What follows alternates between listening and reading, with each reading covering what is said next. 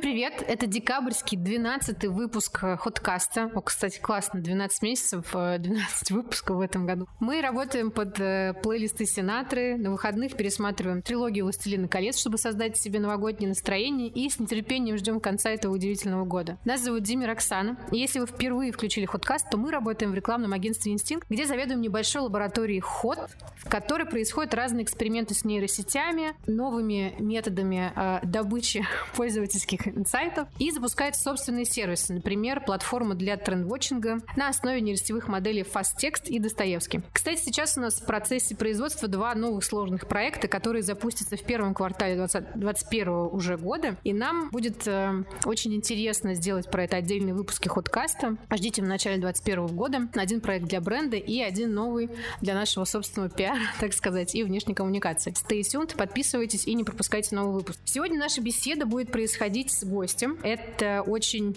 интересный, э, классный человек, у которого есть собственная компания по производству виртуальных инфлюенсеров. Да, я думаю, что я все правильно сказала. Алексей э, Белокопытов. Алексей, привет. Э, привет, Роксана. Привет, Дим.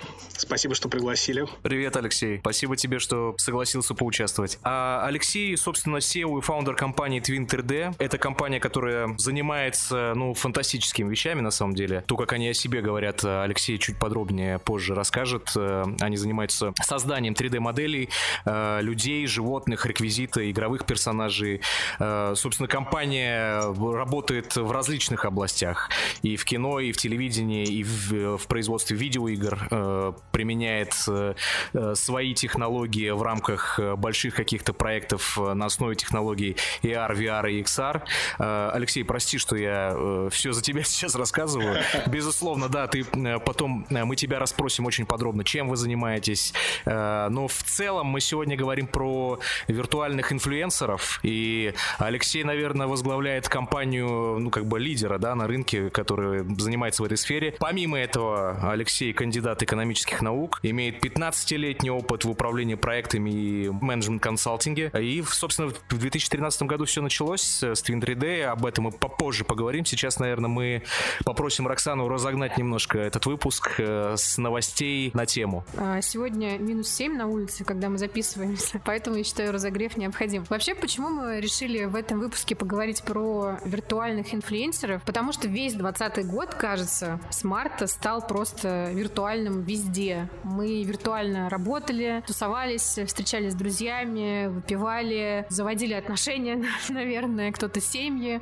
В общем, все происходило в виртуальном мире, и кажется, что на фоне всего этого а, виртуальные инфлюенсеры как такой маркетинг-инструмент должны, наверное, с какой-то новой силой ворваться в нашу жизнь и в 2021 году предложить еще какие-то более интересные вещи, как и со стороны развития технологий и больше возможностей, так и со стороны концептуальной, потому что, конечно, слово виртуальный теперь, наверное, оно таким совсем бытовым для нас стало, это что-то очень привычное, вот, а не просто какая-то нердовская штука, где там люди сидят, не знаю, в очках VR, и это какая-то недостижимая для большинства людей концепция. Соответственно, отсюда взялась наша тема. А, кажется, что это очень актуально, а, и в 2021 году мы думаем, что это будет, э, наверное, часто повторяющейся такой технологией в разного э, рода кейсах э, и на рекламных фестивалях. Понятно, что сама технология и термин даже, да, виртуальный инфлюенсер, он уже несколько лет назад появился довольно активно там с появлением таких аккаунтов, как Лил Микелла в Инстаграме и так далее. Но, а если по чесноку, то, наверное, первый виртуальный инфлюенсер вообще в 98 году появились, это были группа Гориллас, которые и тур давали, и ездили с концертами, вот, и мы их активно слушали, мы, наверное, тут одного возраста и одного примерно культурного контекста, поэтому я думаю, хотя бы одну песню и Дима, и я, и Алексей помнят. Вот, собственно, такая подводка, чтобы нам стало еще и немного весело. Я э, расскажу э, про новую рекламную кампанию Твиттера, которую сегодня увидела, и она меня дико повеселила и очень сильно подняла настроение. В Америке на билбордах, на фасадах зданий появились огромные плакаты, в которых Твиттер рекламируется, как всегда, через свою любимую креативную рамку. Это просто контент, который люди сами пишут э, в Твиттере. А, это самые какие-то веселые, смешные твиты, просто помещенные на билборд. И, соответственно, сейчас новогодняя вот такая пред, э, предновогодняя декабрьская кампания заключается в очень интересных цитатах. Как, например, «Я отказываюсь э, входить в 2021 год, пока не прочитаю пользовательское соглашение целиком». Такое же настроение у нас у всех примерно здесь сейчас. Или «Пока не увижу вижу трейлер 21 года. Очень, э, мне кажется, смешная и честная реклама. Так вот, давайте вернемся, наверное, к э, нашей основной теме. Алексей, э, давай вернемся, наверное, немножко в 13 год, когда не было вот этого всего, пандемии, коронавируса и всего остального. Мы активно путешествовали, ездили, вдохновлялись всем на свете. И именно в этом году вам пришла в голову идея создать Twin 3D Pro. Да, совершенно верно. Был прекрасный год, и на самом деле на тот момент тема 3D была очень хайповой. Начали появляться 3D-мойки, э, значит, 3D-салоны красоты. Э, везде, э, значит, добавлялось слово 3D. Но на самом деле это тот год, когда технологии 3D касающиеся вот нашей темы 3D-сканирования, технологии 3D-печати, они стали активно распространяться. Собственно говоря, на этой волне интереса к 3D-технологиям, а, мной было принято решение запустить такой проект а, по 3D-сканированию людей. И мы э, начали с э, понимания, на какую технологию нам сориентироваться, чтобы сканировать людей максимально быстро и максимально качественно. Возникло понимание, что на самом деле не существует э, готовых решений, классных 3D-сканеров, которые могли бы это делать э, так, как мы хотим. И мы решили, ну, я собрал команду, в которую ваш, вошли инженеры и ребята, которые занимались 3D-графикой, и мы приняли решение сделать собственный сканер. 3D-сканер. И быстро поняли, что единственной технологией, которая э, вот гарантирует максимальную фотореалистичность, качество и при этом позволяет очень быстро сканировать человека, то есть не нужно замирать там на 10 минут, а, в какой-то позе, а э, сканирование происходит за секунду. Эта технология называется фото- фотограмметрией. Представляет из себя большую матрицу, большой купол из профессиональных камер, которые синхронизированы между собой. Но на минуточку, сегодня у нас в нашей системе 170 профессиональных камер. Это огромная матрица требует большого помещения, камеры должны быть синхронизированы, требуется сложная система освещения. Ну, одним словом, это оказалось довольно такой сложной инженерной и технологической задачей собрать такую систему, чтобы она еще и стабильно работала. И в итоге мы потратили ну, почти полгода на старте для того, чтобы собрать и настроить, э, ну, получить действительно качественные сканы и стабильно работающую систему без сбоев. И, собственно говоря, оказалось, что сделать такой сканер — это только начало процесса. А, потому что после сканирования нужно проводить большую работу по сборке и, самое главное, постобработке сканов. То есть над постобработкой работает а, целая команда профессиональных 3D-моделеров а, для того, чтобы получить э, классный результат. А, и когда эта система э, из сканера и команды была сформирована, мы начали делать фотореалистичные модели для разных клиентов. Вначале в основном это были проекты, связанные с кино, то есть э, мы сканировали э, актеров первого плана, э, создавали цифровых каскадеров, делали цифровую массовку. Поэтому, если вы смотрите фильм с огромным количеством людей в кадре, или вы видите яркие спецэффекты с главными героями, а, вы должны понимать, что, скорее всего, это не настоящие люди, а их цифровые копии. Вот поэтому на сегодня у нас достаточно много крупных кейсов по кино. Мы делали сканирование для таких кинокартин, как «Союз спасения», «Вторжение», «Лед 2», «Девятое», ну и многие другие. А, да, это э, классная, классная история.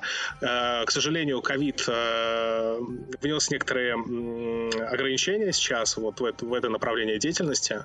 Снимается не так много э, фильмов в настоящее время, но у нас еще есть, э, еще есть целый ряд направлений, которыми мы занимаемся. То есть еще одной э, сферой применения технологии является создание персонажей для компьютерных игр. Но вот здесь один из последних крупных проектов. Мы делали э, сканирование для игры King's Bounty 2, разработчик 1С Online Games. Еще одной популя популярной темой является создание таких цифровых э, копий людей для разных проектов дополненной виртуальной реальности. И вот э, сейчас мы делаем сканирование, создаем персонажей для такого глобального международного проекта, платформы виртуальной реальности Sensorium XR. И в последнее время мы видим развивающийся тренд, который также использует нашу технологию и требует цифровых 3D-моделей. Э, Это, собственно говоря, digital-инфлюенсеры или виртуальные инфлюенсеры для digital-рекламы. Я хотел сказать, что в России, ну, собственно говоря, как и в мире, этот тренд э, на самом деле находится все-таки в начале своего развития. И мы решили э, создать собственный проект собственного цифрового аватара, высокая детализация. Мы привлекли лучших специалистов по 3D-графике. Ну и, скажем так, э, в России, да и в мире, наверное, аналогов такому проекту нету. И, наверное, мы будем первыми, поскольку мы сейчас находимся на продакшене ну, целого мини-сериала для соцсетей, а, о том, как, собственно говоря, рождается аватар, как, как, собственно говоря, создаются эти цифровые инфлюенсеры. И вы увидите не только вот само сканирование и оживление техническое оживление цифрового человека, но э, зрители нашего сериала смогут поучаствовать в его судьбе. То есть мы хотим, чтобы зрители э, активно участвовали в обсуждении э, цифров... этой цифровой сущности, какая она должна быть, какой у нее должен быть характер, э, чему мы будем ее учить, э, петь, танцевать или, не знаю, играть в футбол. Главное, чтобы варианты ответов были закрытыми, не давая людям воли выдумывать самим с нуля. Согласен, но для нас это в каком-то смысле эксперимент. Мы сами не, не знаем э, в итоге, что получится на выходе. Мы надеемся, что эти онлайн-роды значит, приведут к созданию чего-то прекрасного. Э, но самое главное, мы хотели бы таким образом, чтобы э, этот цифровой человек был ну, максимально живым, и э, аудитория воспринимала его как ну, живого, как сущность, к которой они имеют э, определенное отношение. Ну, вот, собственно говоря, трансляция сериала начнется ориентировочно в конце января, и мы, конечно, сделаем анонс в наших соцсетях об этом, поэтому все интересующиеся э, смогут вот мы приглашаем подписаться на наши соцсети, чтобы не пропустить э, вот этот онлайн-эксперимент с цифровым инфлюенсером. Обязательно. Мы ссылку добавим, да. Да, и я хотел бы еще добавить одну, э, на мой взгляд, важную вещь. Мы до сих пор делали упор на студийное сканирование в офлайне, то есть надо приезжать э, к нам в студию для того, чтобы пройти профессиональное сканирование, и так, тогда на выходе э, можно создать фотореалистичный аватар. Но это довольно сильно ограничивает масштабируемость как бы, и массовость вот э, этой истории с цифровыми людьми. Поэтому в этом году мы начали разработку софта, который позволит создавать фотореалистичный аватар в онлайне. Ну вот буквально по нескольким фотографиям или видео короткому за пару секунд. То есть в результате человек, э, любой человек э, со своего телефона сможет сделать селфи и получить фотореалистичный цифровой аватар, готовый для интеграции в ту или иную платформу. Алексей, такой вопрос. Мы, мы, мы наверное, про виртуальных инфлюенсеров как инструмент э, маркетинга, да, поговорим, может быть, чуть попозже. Просто ты сейчас сам уже уводишь разговор в такую сторону, что... Ну вот я сейчас просто думаю над тем, что ты рассказываешь, какой был спрос в 2013 году. Там первые проекты, наверное, связаны с кинопроизводством. И на самом деле я смотрел все эти фильмы, которые ты упомянул, и эти батальные сцены, и ну как бы то, как выглядит уже вот эта массовка, которая раньше, да, там, там в 60-х, 70-х годах, там тот же самый Сергей Бондарчук собирал, ну, живых людей, там, наверное, каких-то служащих, э, курсантов и, и так далее, которые бегали там в численностью в тысячи человек по полям нашей родины перед камерами, то выглядит, конечно, это все очень здорово.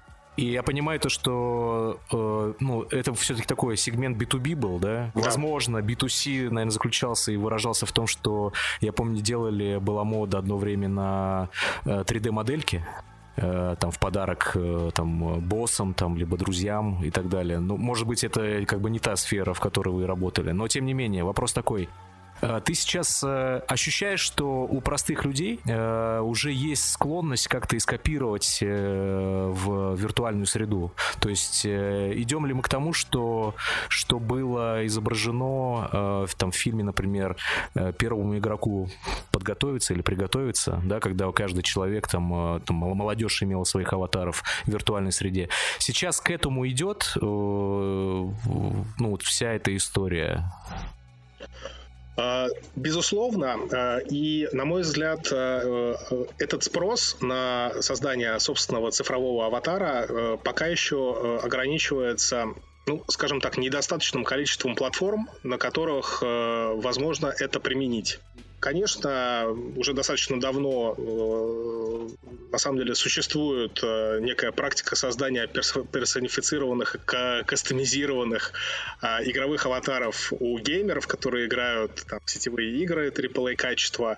Ну, правда, не с собой в главной роли, но тем не менее они изменяют ну, те, те, те 3D-оболочки, те аватары, которые предлагает им та или иная игра, они хотят отличаться от других игроков, и на самом деле это, наверное, наиболее горячая э, категория э, юзеров, которые уже готовы, собственно говоря, к тому, чтобы делать своих аватаров, и они понимают, куда, куда они с ними пойдут. Другой пласт, огромная категория потенциальных пользователей э, такого продукта, это, собственно говоря, пользователи соцсетей.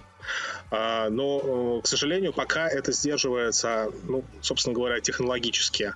И прежде всего не совсем доступными и ну, не вполне качественными девайсами по дополненной виртуальной реальности, ну, которые сделают использование своего цифрового аватара в неком виртуальном пространстве социальной сети иммерсивным и, собственно говоря, необходимым. Пока девайс, девайсы с дополненной реальности и виртуальной реальности дороговаты, требуют мощных компьютеров, не у всех есть. Но проекты по э, разработке таких виртуальных пространств, где мы будем уже не просто э, видеть друг друга в виде селфи, жить там своими цифровыми аватарами, идет полным ходом.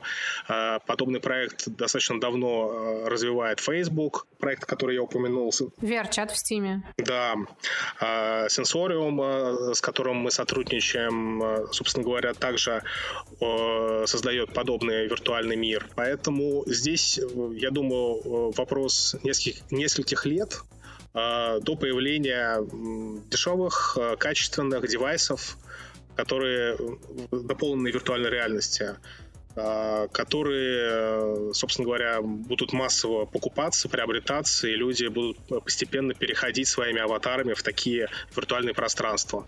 Еще один большой пласт, касающийся а, e-commerce, это так называемые виртуальные примерочные. А, я как пользователь, обладая собственным аватаром, могу без посещения офлайн магазина померить на себе цифровом одежду, посмотреть на себя со стороны и, э, собственно говоря, принять принять решение о покупке одежды, сильно сократив, э, собственно говоря, время на, на выбор, да, и увидев, э, так сказать, в безопасном режиме, как это выглядит.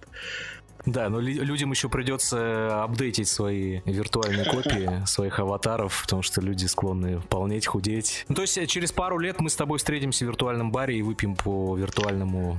Э, Коктейлю. Да, да, да. Окей. Скорее всего, да. Поэтому границы будут стираться. Наверное, это хорошо. На самом деле мы смотрим, э, ну, я имею в виду команду Twitter на это как на больше как на позитивный фактор, потому что это будет приводить к повышению безопасности, наверное, в каком-то смысле. Это будет, э, эта технология будет устранять границы, мы сможем э, переноситься в разные, так сказать, локации и встречаться с э, людьми полноценно, да, как бы с эффектом присутствия, без, значит, затрат временных на передвижение, там, на переезды и так далее. Ну, я вот, кстати, как техноэнтузиаст, энтузиаст, э, тоже смотрю позитивно на такое явление, как э, VR-чат. Я в какой-то момент, когда узнала про него а, и открыла на YouTube несколько блогов, а, в которых собирается как раз самый интересный, неожиданный какой-то креативный контент, который происходит внутри VR-чата.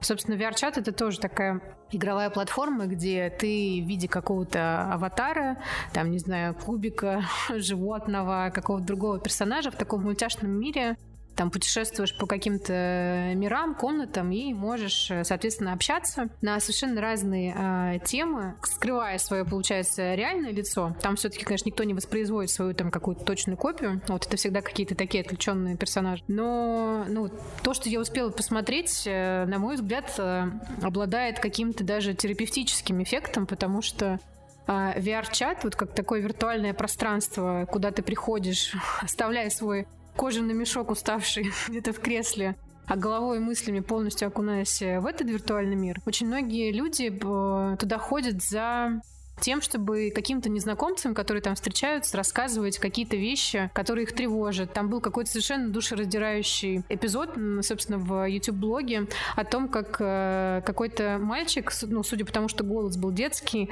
рассказывал о том, как его будет в школе, например. И, и ну, толпа незнакомцев в этом VR-чате его выслушала, там как-то подбодрила, давала ему советы.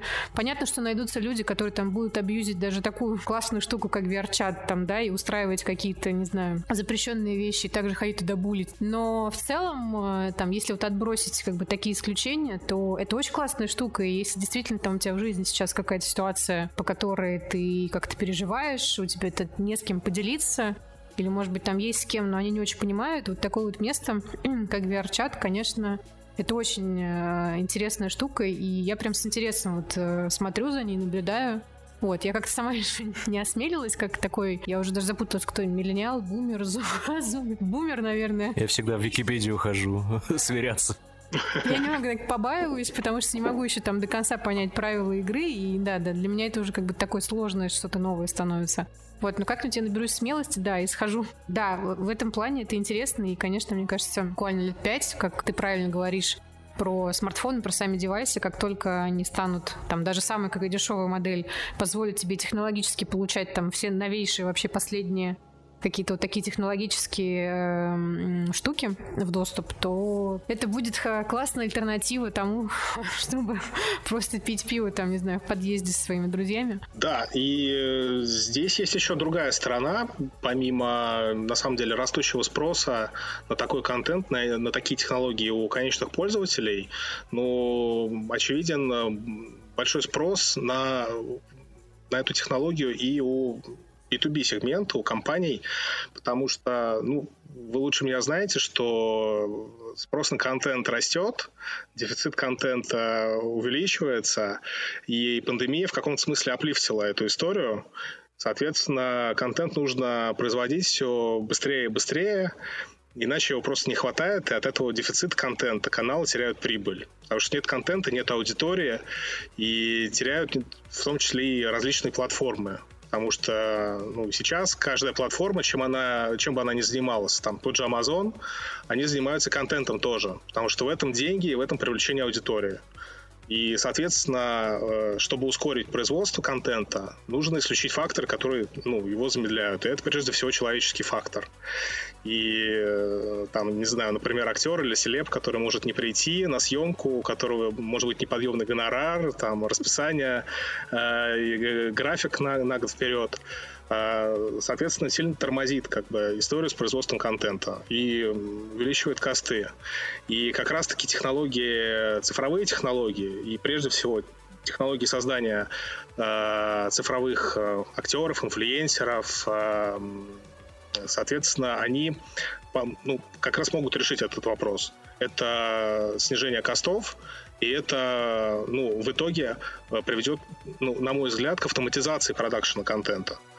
То есть в значительной степени ускорит его создание. И более того, э, благодаря э, цифровым инфлюенсерам, актерам мы можем э, делать э, ну, практически одновременно разный контент для разных целевых аудиторий, да, и ну, таргетировать его на разные э, аудитории в режиме реального времени 24 на 7.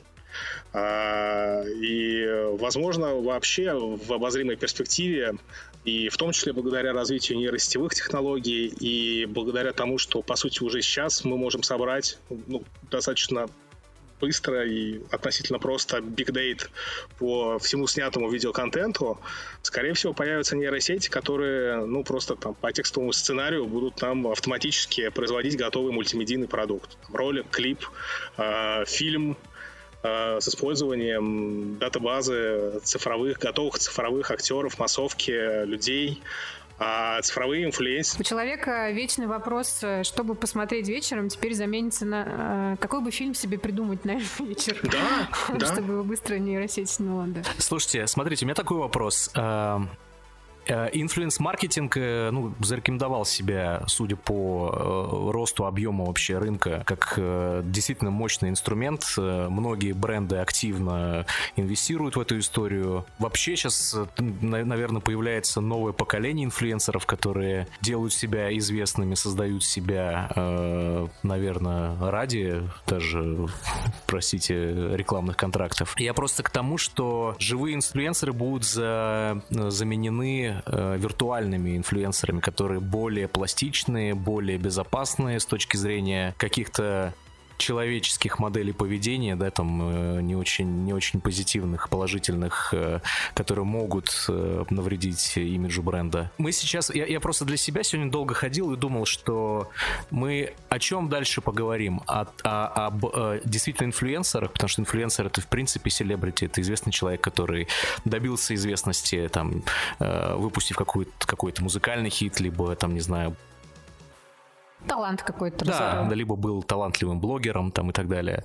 Либо это просто какой-то продюсерский проект, кстати. Вот, то есть это известный человек, такой независимый, который потом связывает себя узами э, рекламного контракта на, не знаю, на рекламную кампанию или на год. Либо мы говорим про э, персонажа бренда, который является собственностью бренда, некий маскот бренда, да, там, например. Потому что я сразу, как только услышал про виртуальных инфлюенсеров, мне сразу начали вспоминаться, там, не знаю, тот же самый полковник Сандерс KFC. Но это немножко другое. Это инфлюенсер, условно, ну... Но это типы этих виртуальных инфлюенсеров. Ты можешь действительно какой-то статичный маскот свой старый, ну, типа того же там полковника Сандерса, да, сделать, реально дать ему какое-то тело, характер там э, вообще, э, там, не знаю, ему какую-то уже придумать э, легенду. Он же там теперь, этот виртуальный инфлюенсер, обновленный Сандерс там, путешествует по миру, весь такой деловой стал и вообще генерит какую-то кучу контента, как типичный инстаграмер. Это один путь. Э, второй путь, когда ты намеренно создаешь какого-то именно селебрити, почему-то, вот это, кстати, вопрос, который тоже можно обсудить, э, к которому люди почему-то тоже начинают испытывать интерес и какую-то эмпатию и следят за его, вот, значит, виртуальными похождениями там в Э, мире. Ну, он, конечно, часть э, таких виртуальных инфлюенсеров э, пытаются интегрироваться в наши как бы земные реальные события, там как-то посещать их, писать про них какие-то отчеты, мнения, там а, проповедовать какие-то актуальные тренды типа там экоактивизма, как и наш вот российский виртуальный инфлюенсер Алена Пол, и вот это первая Лил Микел, они, по-моему, экоактивистки обе. Ну, хотя, в принципе, в контексте э, их как бы цифровых аватаров, да, это ну, смотрится естественно, потому что они тоже потом после экоактивизма начинают топить за цифровую гигиену и так далее, но это довольно смешно выглядит, действительно. Потому что они как бы и собой мир не засоряют, действительно, своим существованием. В принципе, наверное, да, это довольно логично. Почему как бы нам и люди людям интересно за ними становится смотреть, мне вот до сих пор до конца непонятно. Интерес к живому человеку, наверное, всегда еще основывается на том, что он все-таки не идеальный. Может быть, я по себе немного сужу, там, но и актрисы, актеры, и музыканты тебе всегда нравятся, там, в которых есть какие-то, не знаю, слабости, которые могут проявиться как раз и в офигенном альбоме, где он там выразил какую-то там, не знаю, свою эмоцию, да, там по поводу чего-то, или там в игре актера, там, да, в каких-то его там не ксерокопированных, э, не знаю, движениях таких вот э, просчитанных, а вот в чем э, феномен виртуального инфлюенсера. Ну, то есть тебе интересно на это смотреть как на достижение технологий, и ты просто, о, ничего себе там, чего техника дошла. Тебе интересно смотреть как ну, мультик некий или по какой-то другой причине? Вот. Я сегодня тоже об этом думал. Э, я думал про плюсы и минусы живых и виртуальных инфлюенсеров. Э, про живых, конечно, самый большой страх э, маркетолога, который законтрактовал инфлюенсер, это чтобы он не был замечен в каком-то скандале, а такое очень часто происходит, особенно с, с молодыми ребятами, которые там недавно был случай, как один известный тиктокер, что-то просто по дурости э, там сломал какую-то ростовую фигуру какой-то известной американской певицы, и его через буквально 20 минут обвинили и в шовинизме, и еще э, в расизме. И, безусловно, инфлюенсер виртуальный в этом плане очень э, безопасный и пластичный, но мне кажется, появится еще одна профессия, типа сценарист по плохому поведению, этого человека, чтобы как раз ему немножко э, придать, э, да, человечности. Ну, безусловно, это тоже будут управляемые какие-то скандалы, Вот, но интересно, интересно может быть. Ну вот я тоже, кстати, думала, что, возможно, ответ на самом деле такой, что ну, подсознательно, ну мы как маркетологи точно совершенно понимаем, когда подписываемся на виртуального инфлюенсера, что мы на самом деле подписываемся как бы на а, команду а, экспертов знания и мозгов а, определенной группы людей, которые, по сути, являются там продюсерским центром этого инфлюенсера. Там ты следишь за ним, чтобы оценить там, насколько крутой СММщик, ведет этот аккаунт, насколько там, не знаю, маркетолог, который согласился на эту компанию, подписал к бренду, тоже какой-то там вклад вносит, ты там с этой стороны это оцениваешь. Ты понимаешь, что как бы все равно за виртуальным э, персонажем стоят усилия, да, и экспертиза, и старания конкретно команды, которая его делает. А, и в этом плане, кстати, я вот э, сегодня прошлась по инстаграмам, по профилям вот э, основных там самых известных виртуальных инфлюенсеров. Ну, просто посмотрела, что они там последнего писали, там, как давно вообще там забросили вести этот профиль или нет. Вот, Алена Пол, в принципе, там из наших, наверное, выглядит действительно там пока самый живой, потому что у нее хотя бы там около нескольких недель назад был последний пост, в котором довольно смешно она э, призывала носить маски во всех общественных местах, э, немножко потерпеть, что там скоро вакцина вообще э, и не за горами трансгуманистический переезд в цифровую среду. Хотя там будут другие вирусы, и там тоже надо будет быть осторожным, это небезопасно и так далее. Но в целом как бы есть такое чувство юмора, там из-за этого действительно там ну, приятно смотреть. На самом деле, я, мне вспомнился фильм Симона, помните, с Аль Пачино и про виртуальную актрису мы, мы же видим сюжет этого фильма со стороны Аль Пачино, то какие у нее там неудачи были, то она что-то какая-то техническая неполадка была, и она пропала вообще, и люди, которые думали, что это живой человек, все удивлялись, куда она пропала, что с ней произошло. Интересно этот фильм, на самом деле, посмотреть как раз со стороны людей, которые, ну, как бы не понимали, что это виртуальный персонаж. А, мне кажется, это все можно срежиссировать. Ну вот, кстати, э, Алексей, у меня вот наверное, интересный вопрос э, родился. Вот мы говорим, да, что ну, чувствовать вообще эмпатию к таким персонажам персонажем, ну, вот э, человеку, который просто подписался ради интереса, там, он не в рекламе работает, нужно еще каким-то образом смочь, ну, вот эту эмпатию разбудить. Мы предположили, что в целом, когда хотя бы крутой СММщик пишет, да, посты от этого, там, инфлюенсера, это уже, там, ну, хороший шаг. Какие еще могут быть приемы, чтобы вот такого цифрового аватара максимально приблизить, ну, вот, к ощущению того, что это какая-то, ну, все-таки живая сущность, там, не знаю, какие-то секреты анимации или какие-то еще лайфхаки, может быть, там, не знаю, вы придумали какой-то супер крутой способ, там, не знаю, мимику как-то по-особому анимировать, или там, не знаю, у вас какой-то был крутой референс. Ну, смотрите, действительно есть такая важная и сложная технологическая проблема, и она касается не только виртуальных инфлюенсеров, она, в принципе, касается любой цифровой модели, которая идет в продакшн в кино или, или для компьютерной игры. Называется это «Зловещая долина». Это предполагает, что если модель недостаточно проработана в а, мелкой детализации, некачественно выполнена лицевая анимация, ну и в принципе анимация движения этой модели, человек, взаимодействуя с такой 3D-моделью, смотря на нее, подсознательно начинает бояться того, что он видит, и у него происходит э, момент отторжения. Он подсознательно понимает, что перед ним не настоящий человек. Вот это, этот э, диссонанс, он вызывает негатив. И, наверное, э, проблема многих э, проектов виртуальных инфлюенсеров вот, на сегодня, она заключается в том, что есть проблема с качеством проработки этих деталей. Мы, на самом деле, вот как бы ориентированы как раз на то, чтобы не допустить э, этой ошибки. То есть нужна максимальная детализация э, лица мелких деталей и нужна очень качественная э, лицевая мимика в области губ, э, в области глаз, чтобы ну, мы действительно видели перед собой, ощущали, что перед нами нечто живое. Даже если эта модель не представляет из себя вот, ну, как бы фотореалистичного цифрового человека. То есть она некоторым образом изменена, или это персонаж, да, но тем не менее, если он будет двигаться немножко синтетически, будет возникать вот такое отторжение. Вторая часть, э, о которой вы уже ну, сказали, я с вами согласен, это вопрос креатива. То есть что мы, собственно говоря, делаем с этим персонажем. Потому что, по большому счету, ну, как бы зрителю э, на самом деле не так важно, кто перед ним, живой человек или цифровой персонаж. Его интересует контент, контекст. Мы же вживую не видим реальных людей-инфлюенсеров, мы с ними не знакомы, мы видим их э, короткие видео или фото, причем сделанные с огромным количеством фильтров, как правило, да. Сейчас основная проблема с виртуальными инфлюенсерами в том, что вот есть две проблемы. Технически они в основном плохо проработаны, и есть проблема с креативом. И кейс э, Микелой заключается, ну, на мой взгляд, достаточно успешно. Как раз-таки заключается в том, что там есть креатив, работает профессиональная команда людей, которые довольно умело формируют ее контент.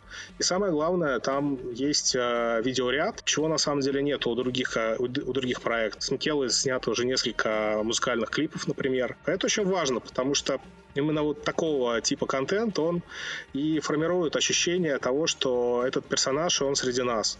Так же, как и персонажи фантастических фильмов, например. Плюс мне кажется, что мы действительно находимся в начале развития вот таких цифровых сущностей, развития этого рынка, и еще не все кейсы перепробованы. Мы видим таких вы, вычищенных, вылезанных, красивых моделей. Скорее всего, мы довольно быстро э, придем к э, появлению э, цифровых инфлюенсеров с лишним весом, с проблемами с зубами. Виртуальный инфлюенсер с, батя. С какими-то, да, дефектами кожи. Потому что они будут ближе аудитории, которая их смотрит. Это будет интересно. Я думаю, мы получим какой-то более такой э, живой, э, интригующий, конфликтный контент с ними. Сейчас этого, наверное, нету в необходимом объеме. Все очень так красиво. Слишком люксово. Да, я тоже думаю, то, что на самом деле не будет потребности в фотореалистичности. Я просто, по-моему, уже об этом говорил, что попробуйте заглянуть в айпады ваших, не знаю, трех-четырехлетних детей или племянников. Что они смотрят вообще на YouTube?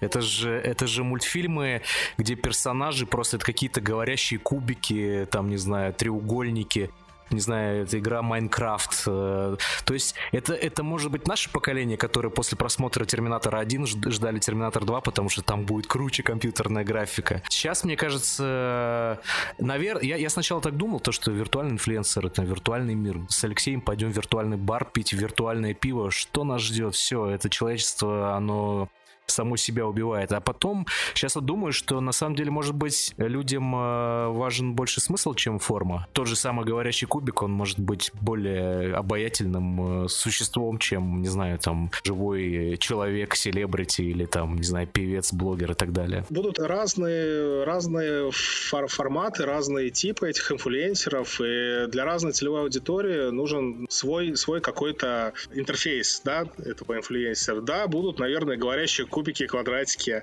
и они будут классно заходить нашим подрастающим детям. Да?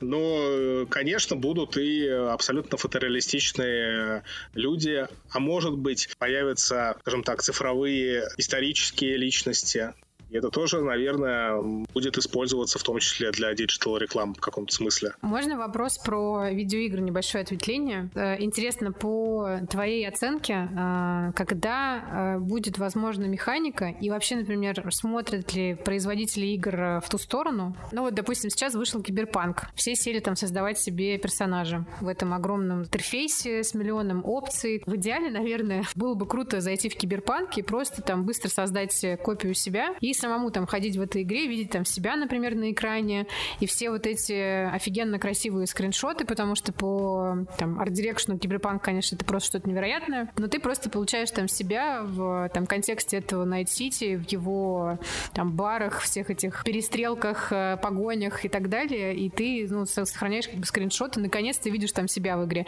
Или там, не знаю, допустим, вот э, я люблю игры, где есть женские персонажи сильные, там какой-нибудь Dishonored, там тот же Last of Us, ты берешь, у тебя на выбор есть, э, чтобы ты там конкретно ты вот проходила, допустим, эту игру, там и была вот этим персонажем, чтобы там еще сильнее вот это погружение ощутить. Вот вообще такое будет возможно, там, не знаю, насколько это сложно и можно ли вот такие штуки ожидать там в ближайшее время? Да, такое будет возможно, и эти штуки действительно появятся в ближайшее время. Я думаю, речь идет, ну, один-два года, и такие технологии появятся, собственно говоря, мы как раз э, я сегодня упоминал об этом, занимаемся разработкой софта, который сможет решать эту, эту, эту задачу. То есть создавать э, аватара по нескольким фотографиям фотореалистичного аватара как раз-таки для встройки вот в разные платформы, в том числе и в игровые. Потому что для того, чтобы это было, нужна массовая простая технология. А, чтобы геймеру не нужно было ехать в какую-то офлайн студию профессиональную, сканироваться, платить кучу денег. Да, в вашу с 150 камерами. Конечно, конечно. А, платить кучу денег и ждать. А, это, это должно происходить автоматически. И на самом деле уже сейчас есть несколько проектов, которые ну, дают решение. Но э, Пока еще алгоритмы работают нестабильно, требуют выполнения массы условий, типа освещения правильное, а, хорошая камера на телефоне и так далее. Ну и самое главное, эти алгоритмы требуют машинного обучения на больших данных. Больших данных а, фотореалистичных, классно сделанных 3D-моделях людей. Здесь, конечно, у нас есть большое преимущество, потому что у нас э, есть инструмент, да, у нас есть профессиональный сканер, у нас уже в э, нашей дате более 5000 э, сканов, и мы сейчас активно работаем над тем, чтобы обучать наш алгоритм, который мы, собственно говоря, делаем, и вот сейчас мы занимаемся его машинным обучением, для того, чтобы решать этот вопрос вот так вот удаленно в любой части мира. Тут есть еще особенность, что это, эти алгоритмы требуют обучения на разных типах людей, то есть мы должны uh-huh. накормить его э, классными фотореалистичными 3D-моделями Э, представители разных э, наций, разных стран, э, разных возрастных групп. А где вы берете вот материал для обучения? Разнообразно. Вам нужны фотографии в полный рост, что получается, да, или как? У нас выстроен целый pipeline, который включает и полноростовое сканирование, и лицевое сканирование отдельно. А, для получения максимального качества. Ну, мы вынуждены на сегодня привлекать статистов, то есть мы ведем работу, в общем, инвестируем в это, в это, в это направление для того, чтобы вот подбирать разные типажи разных людей. Это еще вопрос э, авторского права. То есть это такая большая ресурсоемкая задача, но э, мы уже понимаем математику э, этого алгоритма, и э, действительно на выходе любой человек, э, играющий в мобильную игру на телефоне или через э, ПК в какую-то серьезную игру сможет буквально по одной фотке перенестись в, в цифровом виде в виде себя, э, любимого, в свое игровое пространство. А более того, э, мы сразу делаем решение по стилизации, потому что на самом деле все игры, даже если кажется, что игре фотореалистичные аватары, ну, например, GTA, они все равно немножко стилизованы под определенный дизайн игры. И вот этот момент тоже необходимо учитывать. Мы его учитываем и планируем, что такой тул, ну, как app, да, вот позволит э, делать а, а, одну фотографию, например, с телефона и переносить свой трехмерный аватар, уже стилизованный под конкретную игру, вот, собственно говоря, на ту игровую платформу, которая нужна. Мы э, запустим э, прототип этого приложения в начале 2021 года. Он пока еще не очень хорошо работает, мы это понимаем, а, но тем не менее э, считаем, что стратегически важно начать знакомить э, массового потребителя с э, такой технологией для того, чтобы через, ну, примерно через год, когда мы надеемся окончательно финализировать нашу разработку, и она уже будет выдавать действительно высокое, высокое качество аватара, люди уже были знакомы с этим, и, ну, по идее, это должно взорвать рынок. Круто. Готовы побыть статистом. Я, кстати, тоже хотел сказать, что готов стать первым татарином э, в вашем датасете. Я из Мариэл. Я тоже буду, соответственно, представлять интересы маленькой республики. Будем рады видеть вас на студии. Слушайте, я еще хотела такой маленький вопрос, э, потихоньку закругляясь, э, обсудить. Заметила, что в Америке появляются уже первые агентства по продаже вот этих виртуальных э, моделей и инфлюенсеров. И мне вот интересно с точки зрения правового поля, потому что часть технологий, которые мы обсуждали в ходкасте, они такие серенькие в правовом поле постоянно. Вот аудио дипфейки, например, там, когда непонятно вот вообще голос знаменитости, его дипфейк голосовой, надо вообще какими-то, не знаю, налогами на его использование там обкладывать или нет. Ну, в общем, как человеку контролировать вообще использование таких вещей. Вот здесь, мне кажется, какая-то тоже похожая может проблема возникнуть. Я как человек, который там свое лицо, не знаю, отчуждает для каких-то целей, как могу контролировать э, его использование дальнейшее? Положено ли мне, как в меме, положены ли мне какие-то выплаты до конца жизни после этого? Здесь какие-то э, видны уже сейчас проблемы, не знаю, сложные вопросы, которые будут возникать. Или, допустим, вот как конкретно 3D-сканирование, да, вот такое, оно в этом плане гораздо проще, проблемообразующее, как в индустрии дипфейков, например. Смотрите, здесь а, нужно понимать, что если мы говорим про 3D-сканирование, использование 3D-изображения конкретного человека, то это регулируется ну, достаточно стандартным э, законодательством. Соглашением. Как, угу. как фотография, совершенно угу. верно.